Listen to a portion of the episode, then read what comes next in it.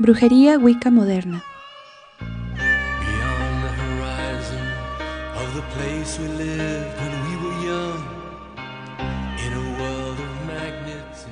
En 1951, Inglaterra declaró abolida la Witchcraft Act, con lo cual volvieron a ser legales las prácticas de la vieja religión. A partir de entonces fueron saliendo los brujos de sus refugios, comunicándose unos con otros como miembros de un mismo culto y realizando prácticas a la vista de todos. No dejaban, sin embargo, de mostrarse cautelosos, pues aún era objeto de un trato discriminatorio en los terrenos social y profesional. Lejos de lo que se le asocia a la brujería wicca, esta posee sus propios encantamientos, pero a veces presenta ciertas analogías con las prácticas cristianas, porque la liturgia ha copiado algunos aspectos de la brujería. Recientemente se han introducido algunas variantes en la brujería de los países anglosajones y escandinavos.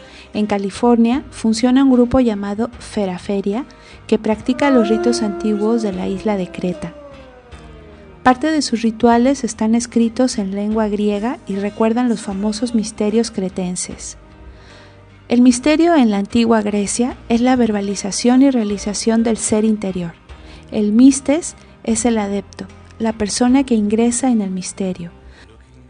También ha revivido en Pasadena, California, el culto del antiguo Egipto a la diosa Isis pero la mayor parte de los paganos modernos siguen la senda de la Wicca o brujería al estilo occidental.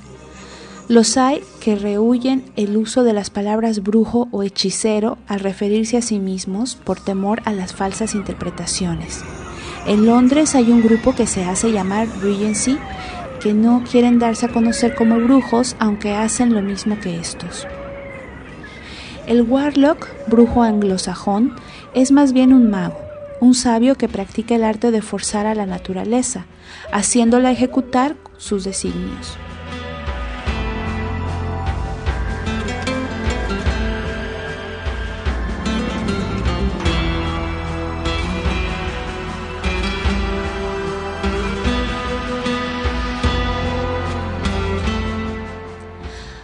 Los otros brujos son personas que practican un culto religioso, reconocen una deidad interior al lado de otra que habita en la naturaleza.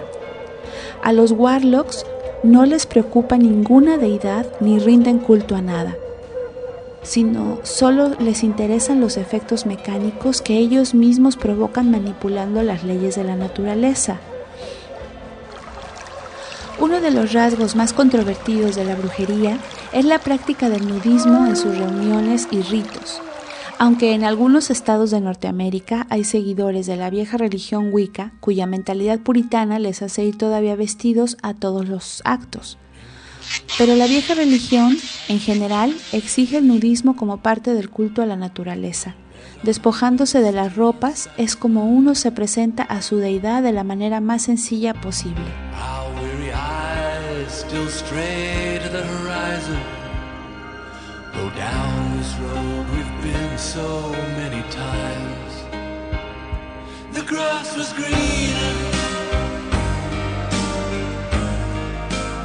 En esto hay cierto sentido democrático. Aparte de una poderosa razón de carácter físico, parte del ritual comprende el canto, la danza y un ejercicio especial que tiene por objeto generar energía. Esta energía es una especie de electricidad corporal que puede acumularse y ser transmitida a otro ser que se encuentra a distancia, con el fin de sanar su cuerpo o su mente. El uso de ropas, sobre todo de lana, inhibiría la afluencia de esta energía corporal. Es un hecho científicamente probado que la lana es un agente aislador. En cuanto a sus derivaciones eróticas, es cierto que la brujería es un excitante de la pasión sexual en ciertos ritos fecundantes, ceremonias nupciales y otros actos de alto nivel. Pero el erotismo solo tiene un interés secundario y no es la razón principal de este tipo de reuniones. Para Radio Brujas y Leyendas, Carla Solís.